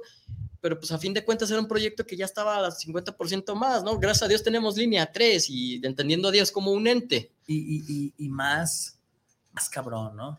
Porque era de otro partido. Y tú dices, ¿Qué tiene que ver eso, no? O sea, si el proyecto es bueno, dale, ¿no? Si realmente estás viendo que el proyecto pues, no es bueno, no Se enojan ya porque la no- mitad, Se o enojan sea, porque no lo propusieron ellos. Claro, no es como que no, nosotros lo hubiéramos hecho mejor y por qué no lo hicieron, pero bueno. Eso es otra. Sí, ya, ya. estamos por las ramas. Cristina González, saludos desde Puerto Vallarta. Un gran saludo para el Tornillo Mayor y su invitado. Qué tristeza que la tecnología está acabando con la educación y debería de reforzar, ¿sabes? Sí, eh, la, la tecnología es la herramienta para, tan solo con esta pandemia, por ejemplo, cuántas personas eh, que no pueden salir de casa, la tecnología fue una muy buena herramienta de vamos a tomar clase en línea, pero volvemos a lo mismo, el sistema pues, no estaba, yo mismo dejé los estudios durante este tiempo de pandemia, porque no hay un sistema en el cual la, la tecnología funcionara como una herramienta. Y hoy en día es más una herramienta para el hedonismo que para la educación, ¿no? Cuando debería, no debería de ser así. Así es, y contestando la crisis también, eh, influye mucho la labor de los papás, de los formadores, de decir, en lugar de yo enseñarte a leer, te pongo el celular con la aplicación que te enseña a leer, ¿no? En la tablet, para que estés jugando ahí. En lugar de jugar conmigo, vas a jugar con la tablet. No, y peor tantito, en lugar de enseñar a que te comportes en sociedad, ahorita en esta reunión de que estás haciendo escándalo, ahí está tu, tu celular y no estés molestando a nadie. Sí, ex- ex- qué buen ejemplo. En vez de decir, sí, cierto, a ver, cuando tú vas a una reunión te tienes que comportar así, así, así, así, mejor te tapo la boca con la tablet. ¿no? Así, Exactamente. No te educo, pero no me estés chingando. Tam- ah, Perdón, pero pues así funciona, ¿verdad? Que quieren que les diga. Estela Terán, saludos para el programa, al maestro Bruno. Yo no podía creer que hay jóvenes que aún no saben leer bien y ya están en una maestría. No es posible eso. Híjole. eh, Estela, eh, ah, no, sí es, sí es Estela. Estela, te voy a platicar algo. Yo conozco personas que tienen doctorado y a lo mejor pueden decir, ah, pues en una universidad, no, no, no. Personas que tienen doctorados en ciertas universidades, en cierta universidad pública de aquí del estado de Jalisco, no voy a decir cuál, este, ya saben cuál, ¿verdad? Personas que tienen maestrías, personas que tienen eso en algunas otras escuelas eh, de renombre en el estado, sí, acá que, eh, que empiezan con I y están ahí sobre Lázaro, sobre el periférico. Bueno, eh, no voy a decir nombres, obviamente, ni de estas personas. No, es para no quemar a la banda. No, no, Ah, por no, respeto. Aquí no vamos a O quemar a la banda. No todos los que están en esas instituciones. Bueno, eh, son personas que realmente están dando clases ya a un nivel superior y no leen bien. Qué miedo. Y deja tú de eso. Me ha tocado escuchar que dicen, no, es que yo ya no estoy para leer a estas alturas, ¿no? O sea, yo ya eh, me pongo a descargar o, o ver algún video para preparar la clase y esa, ya, ¿para qué leer? Ya, y tú así como de, güey, ¿cómo no? O sea, ¿cómo, cómo le puedes decir eso a tus alumnos? ¿Qué les no? estás enseñando a tus alumnos? Sí, también personas que todo el tiempo están con el dijiste, hiciste. Es y una demás cosas. ¿no? Todavía hasta a mí me Eh, pasa, imagínese. Sí, pero pues como bien lo mencionas, ¿no? O sea, jóvenes de maestría que no saben leer y escribir, también es cierto que hay muchos jóvenes de maestría que les cuesta mucho trabajo hablar y peor aún, muchos maestros, doctores que se dedican a la docencia a nivel maestría, están por las mismas, ¿no? No, Entonces, yo conozco el caso de una muchacha de filosofía. Me lo platicaron que pues ahorita están haciendo cierta tesis, ¿no? Y, y pues esta muchacha llega con, con un trabajo, este, bien enojada con, con su amiga. Es que el profesor me dijo que estaba mal, que tenía faltas de ortografía, que no lo redacté bien y me lo regresó. Pues óyeme, estamos eh, estudiando filosofía, estamos en la universidad, obviamente te lo iban a rechazar, pues, ¿qué Si estabas esperando? argumento, ¿no? Sí, pero volvemos que a las generaciones del es injusto. Todo lo que me pasa es injusto. Es que si ya lo escribí así, usted sabe cómo se escribe, pues ya lo debería de, de saber, ¿no? Pues, óyeme. Sí, pero tú también tienes que escribir así. pero, Ay, no, bueno. Eh, Carlos Muñoz, saludos para el tornillo filosófico. Muchas veces nos desilusionamos de lo que estudiamos porque acabamos siendo o haciendo otra cosa. Sí, también esa es una cifra muy real. Eh, la mayoría de las personas, eh, ojo, que también tiene que ver mucho con, con- con las situaciones Laborales. de- de- del sistema educativo como tal, ¿no? Del sistema más bien socioeconómico como tal. Nos exigen mucho actualmente que estudiemos, que tengamos una licenciatura, una maestría, un doctorado para sobresalir, pero resulta ser que cuando tú llegas a un lugar a pedir trabajo como maestro, como doctor, te rechazan. O te dicen, no, porque tú me vas a cobrar. Le- le- fíjense, fíjense nada más, les platico algo muy curioso. Una vez llegué a una, eh, a una institución, sí, este, me, me- me- quedé sin trabajo en una universidad, no voy a decir cuál, ¿verdad? Eh, me quedé sin trabajo en una universidad y, y- y alguien me contactó con una escuela para un trabajo administrativo. Y dije, sin problemas, o sea, ahorita lo que necesito es Trabajar. trabajar, ¿no? O sea, sin problemas, ya si en unos meses, en un año, todo, todo es diferente, pues va, ¿no? Llego a la entrevista, ven el currículum, me ven y ven, oye, esto, la madre, sí, la chingada, ah, no, toda madre. Y dice, ¿sabes qué? No te voy a dar el trabajo. Y es como de, Sobrepreparado. no, es más curioso. Y yo así, ok, entiendo, no solamente necesito saber el por qué. Ujú. Sí, aunque no lo crea, el tornillo filosófico también se queda sin chamba de repente. Ah, bueno. Eh, y dice, ah, es que haciendo esto que yo te estoy proponiendo, esto- o esto, cubriendo este puesto que yo necesito, no vas a ser feliz. Ah. Y, y yo así como de, sí, de acuerdo. A lo mejor yo no me preparé tanto para estar sentado atrás de una computadora y en un escritorio por 8, 10, 12 horas, ¿no? Pero ahorita necesito resolver situaciones económicas, ¿no?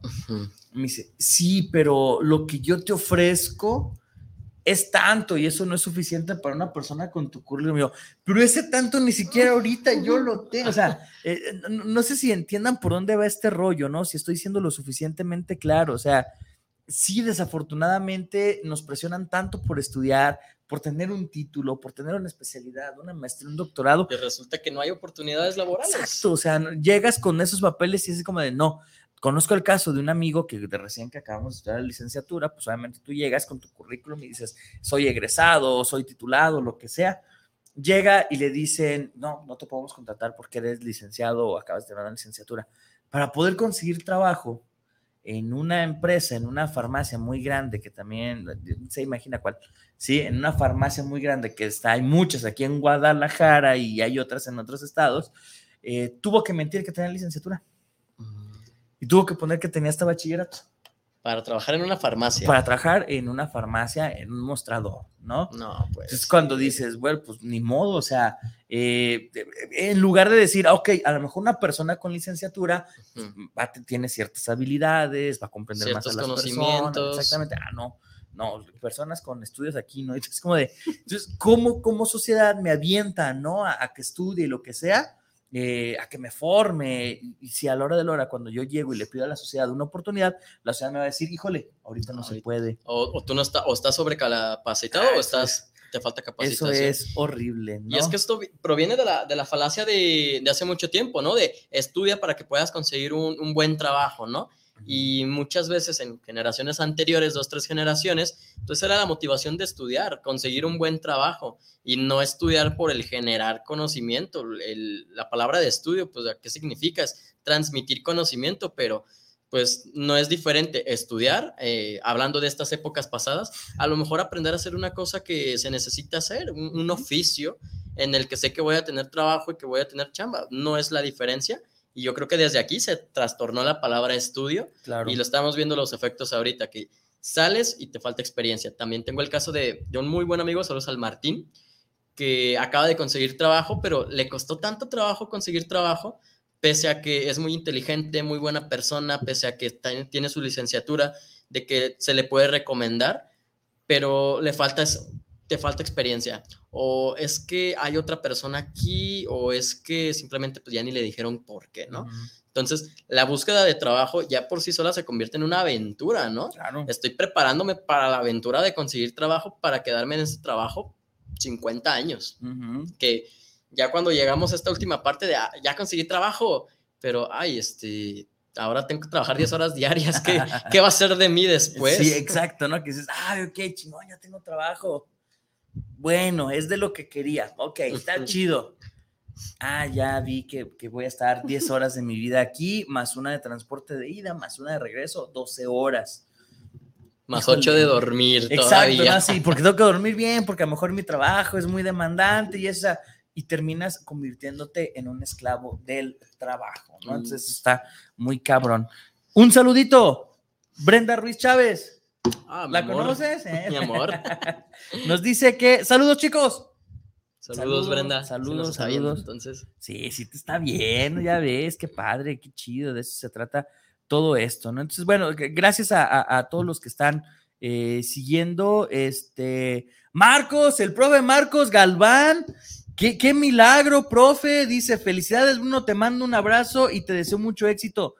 Profe Marcos, qué bueno, qué gusto saludarle. Espero que, que eh, sí, sí, sí, sí es el profe Marcos. Espero que se encuentre muy bien. Abrazos allá hasta Tlaquepaque. Hoy no, hoy no apareció los de la Capache, ¿ya? Ahora no, ahora no están los de la Capache, ni modo, Dorian, te quedaste sin fans. Este, saludos, profe Marco, este, espero verlo pronto. Y este, pues, saludos ahí a toda la banda del, del, del honorable. Este, y síganos todos los sábados de 3 a 5 de la tarde. Pero bueno, este, ya, ya, ya me ando yendo acá por Y saludos a la capacha, a los meseros y eso, en nombre de Dorian, sí, porque Dorian no ha dicho nada tampoco hoy sobre la capacha y eso. Dorian, pierdes fans, lo lamento, ya no te quieren aquí, ya te desprecian, sí, ya dicen que eres, bueno, ya, olviden. Entonces, en ese sentido, ¿no? Quizá eh, hemos cerrado eh, porque necesitamos como reeducar, como mencioné hace rato, a los formadores. Que son los que están formando esta, valga la redundancia, esta nueva generación. Pero hasta eso ya es utópico, o sea, ¿qué tan dispuestos nosotros, y, esto hay que pensarlo desde el punto de vista a cualquier este, persona más allá de 35 años, de 40 años, cualquier persona que me esté escuchando en sus 20, ¿qué tan dispuestos estamos de escuchar algo que no nos guste? ¿Qué tan dispuestos estamos de leer algo, eh, una opinión contraria, ¿no? Porque no podemos estar viviendo siempre de lo que yo creo y reforzar mis conocimientos, ese sesgo de confirmación, de él dijo lo mismo, lo voy a apoyar. Tenemos que estar dispuestos a escuchar las opiniones contrarias, a estar escuchando gente que no esté de acuerdo con nosotros, entender otros puntos de vista y a partir de ahí generar un pensamiento crítico de quizás no todo lo que yo creo es la verdad, de quizás yo no tengo la razón. Y esto, esta habilidad que estoy, estoy desarrollando de tener este criterio, pasarla a otra generación para que lo que te voy a decir no es la verdad absoluta y no es la única manera de ver el mundo o de vivir la vida. Y tú creces y enseñar esto, ¿no? Porque hoy en día, ¿para qué es la educación? Estamos en primaria, secundaria, preparatoria, universidad, pero ¿para qué? O sea, ¿en qué nos está aportando? Que sí, la, educación es importante y que, no se dé el mensaje de dejen la escuela, no sirve para nada, ¿no? Eso no es la idea, sino ¿para qué nosotros nos estamos formando? ¿Qué queremos hacer? ¿Por qué necesitamos este conocimiento?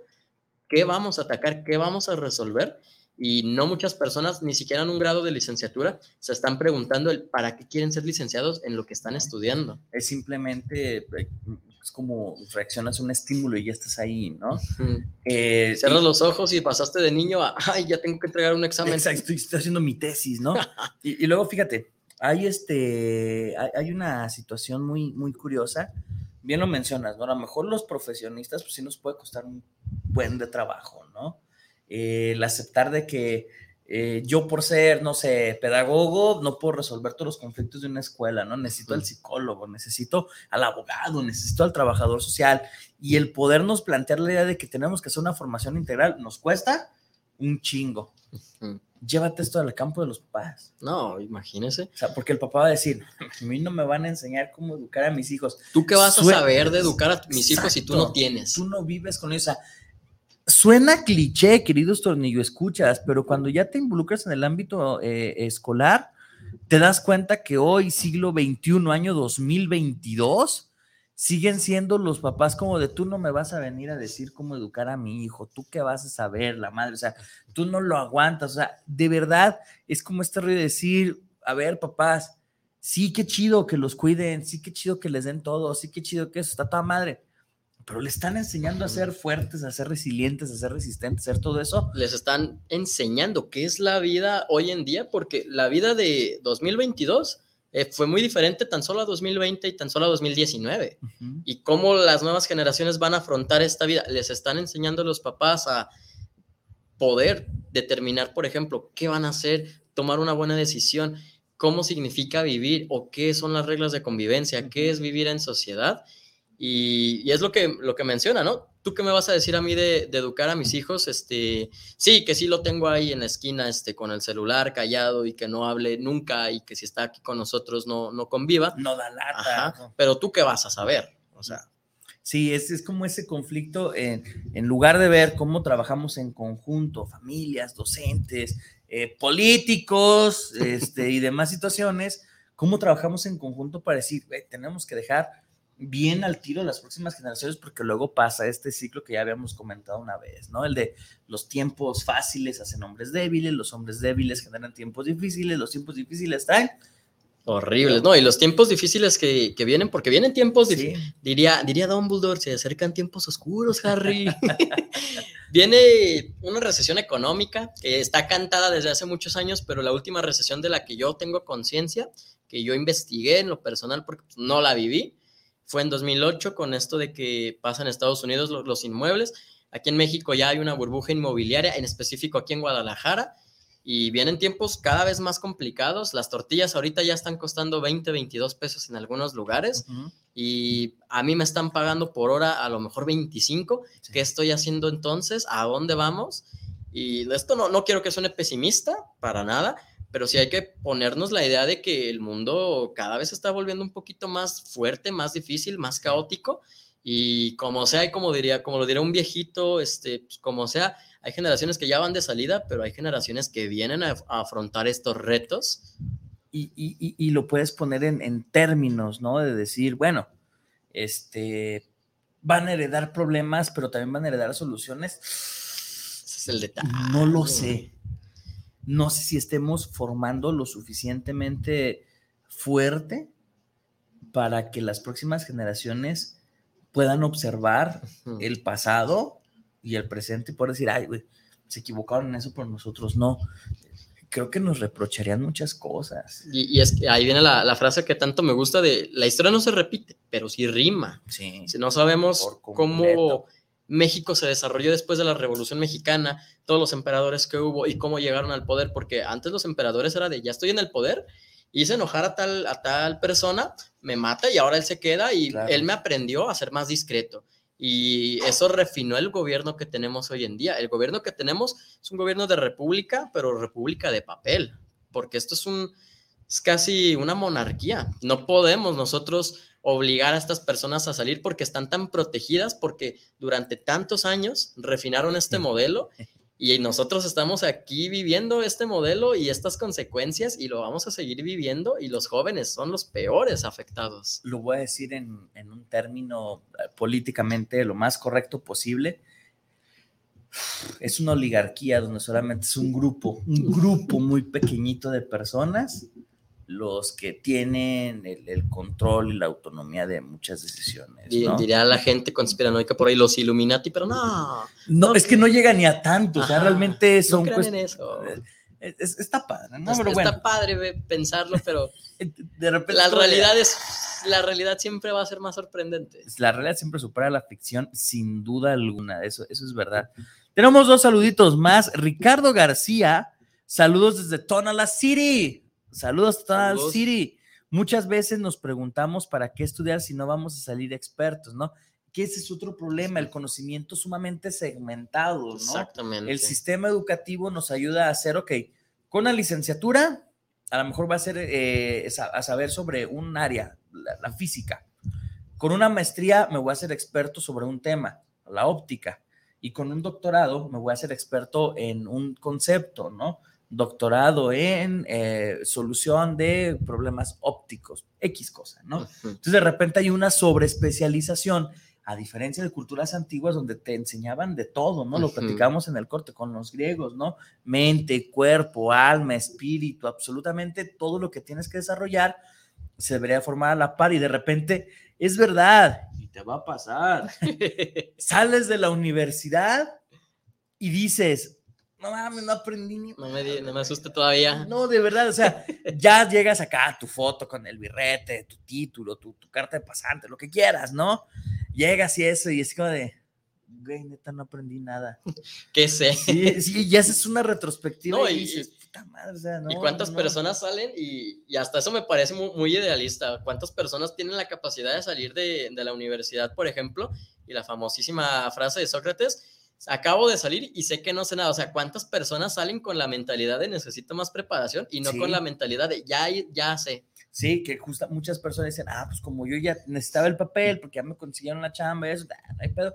Pero la mayoría no. Uh -huh. O sea, la mayoría es así como de, ay, cuando te enfrentas a los primeros casos en tu vida laboral, eh, si vas a dar clases a tus primeras clases, vas a dar eh, este, acompañamientos, unos acompañamientos a tus primeros defensores, cuando eres abogado, o a lo que es, a las primeras personas que tienes que curar, güey. Si es cuando te llega y dices, no mames, la neta no, no sé nada, no me acuerdo, o sea, hice toneladas de hojas escritas y no me acuerdo de nada, hice ensayos, vi películas, vi eso, y neta sales y te quedas con ese, en blanco. Sí, por completo. No, ¿no? Y, y, eso es algo que a, a, la fecha a mí me pasa. De repente quiero refutar una teoría, quiero refutar una opinión que yo tenga, porque hoy en día también parece que si no tienes un conocimiento, no tienes derecho a opinar, ¿no? Claro. Que o si quieres no decir. una cuenta con muchos seguidores. Exactamente, o sea, o, o eres famoso o, o, tienes estudios, pero desde tu experiencia nada, no vale, ¿no? Uh -huh. Y me doy cuenta de que de repente acabo de ver a esa teoría y ya se me olvidó. En, y yo creo que, y en algún momento lo pensé, es creo que hasta más importante terminar los estudios sabiendo cómo volver a encontrarlos sí. que grabándotelos, porque de nada sirve, insisto, tener esos datos si no los vamos a utilizar, ¿no? Sí, te memorizan muchas cosas, pero al rato una borrachera, una caída y se te olvidó algo uh -huh. o muchas cosas, ¿no? Fíjate este saludo. Eduardo Fino, saludos, maestro Bruno. Saludos a su discípulo. Vamos, que ya eres brunista, qué pedo.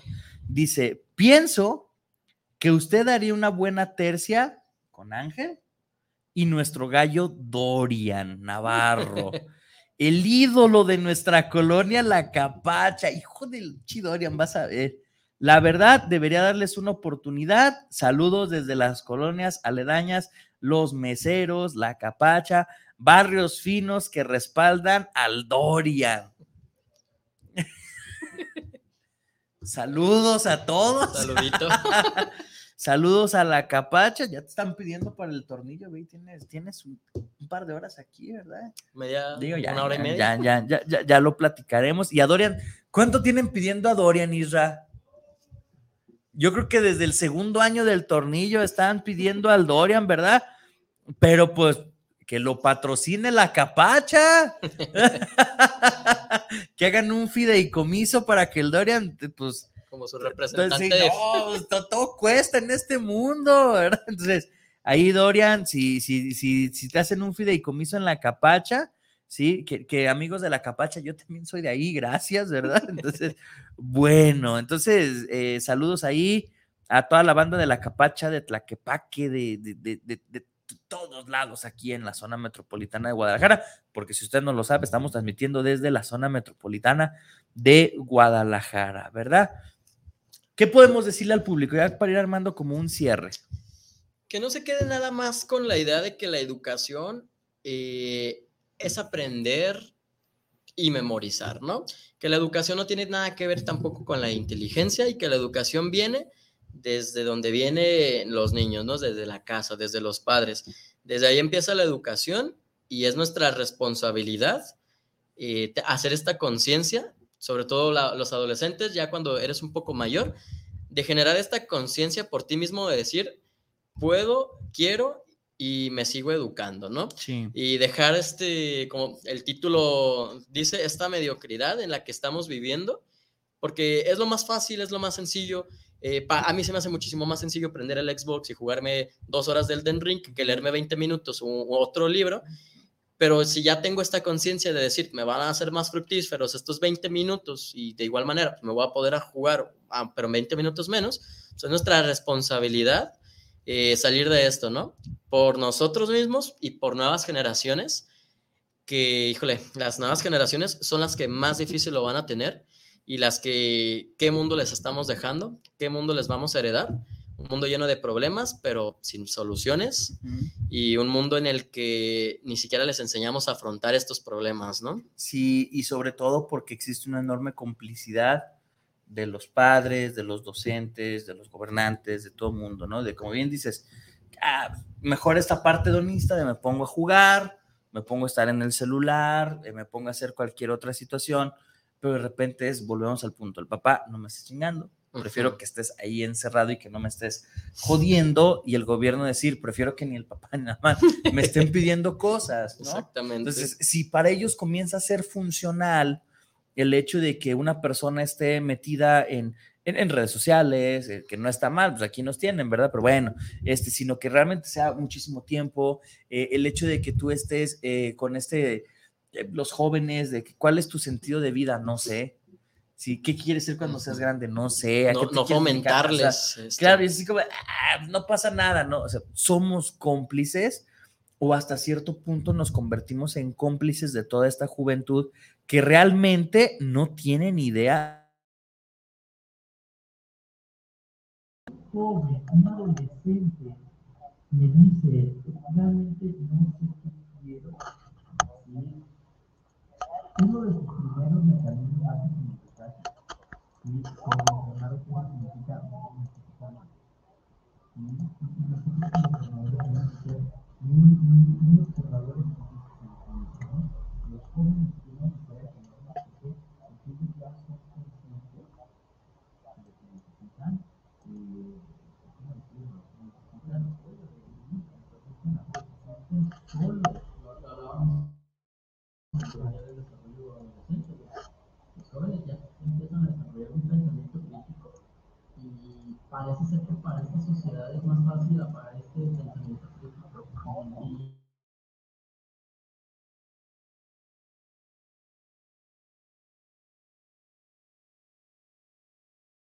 y ayude a buscar soluciones de diferentes problemas nada más de nuestra parte, pues no hay que, no hay que hacerlos menos, no hay que Minimizar, ignorarlos, pues minimizar claro. sus problemas.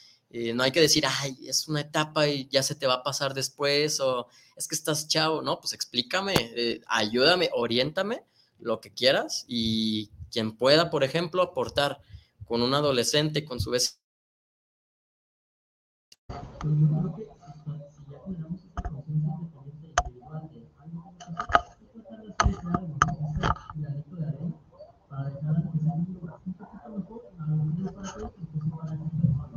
Y eso es algo importante que me gustaría hablar. De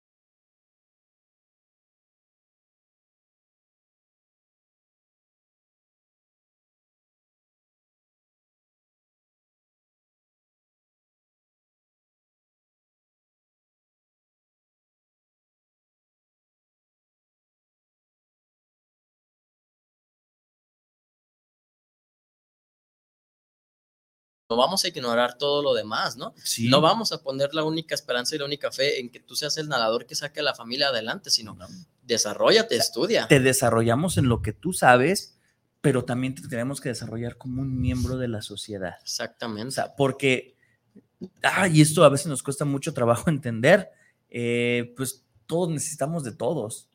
¿Sí? Yo no sé arreglar eh, el motor de mi coche cuando se descompone.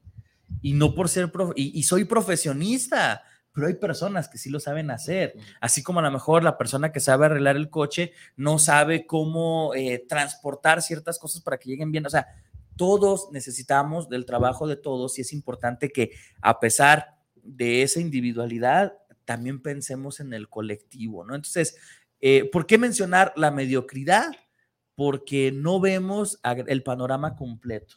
Nos quedamos Sí. en nuestro punto individual, donde yo solo soy el que importa Así y es. que se chinguen los demás. Así es, pero bueno, amigo Ángel, qué gusto haberte tenido aquí. No, pues gracias por invitarme. Espero que sea muy seguido cuando estás aquí, de verdad, creo que, que- que tienes mucho que decir, mucho potencial, entonces ojalá que te des la vuelta más seguido, sí, e incluso a los tornillos escuchas le gustó que estuvieras aquí y vaya que son exigentes los tornillos escuchas, ¿verdad? Entonces, eh, pues muchas gracias, gracias, gracias de verdad y pues te esperamos ver aquí de, de vuelta. Sí, usted diga y ojalá. Eso es todo. Y pues bueno, para los que me preguntan de repente qué vamos a tener para la próxima semana, para la próxima semana, este, vamos a tener un tema controversial, fuerte, intenso, donde aplica la muerte, la destrucción y la cumbia.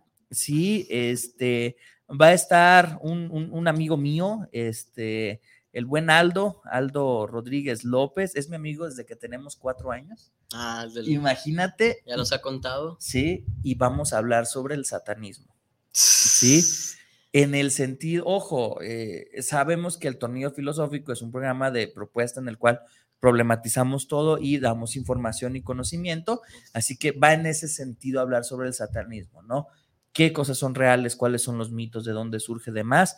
Entonces, próximo sábado, aquí en su programa El Tornillo Filosófico, estaremos hablando sobre el satanismo. ¿sí? Entonces, para que lo tome en cuenta, ¿no? Va a estar poca madre. Ah, Ya me imagino. Y pues bueno, gracias a nuestra casa que es Guanatos FM en su multiplataforma. Ya sabe, ahí nos puede seguir y nos vemos el próximo sábado en este su programa El Tornillo Filosófico, donde lo que nos sobran ¡Son tornillos! Nos vemos.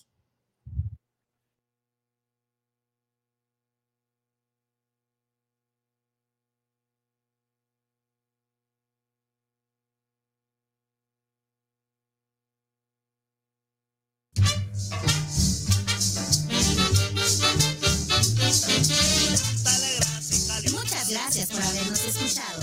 Si el tornillo fue de tu medida, esperemos que lo hayas disfrutado. Si no fue así, no te preocupes. La próxima semana tendremos más de tu programa, El Tornillo Filosófico, donde, lo que nos sobran son tornillos. Hasta la próxima.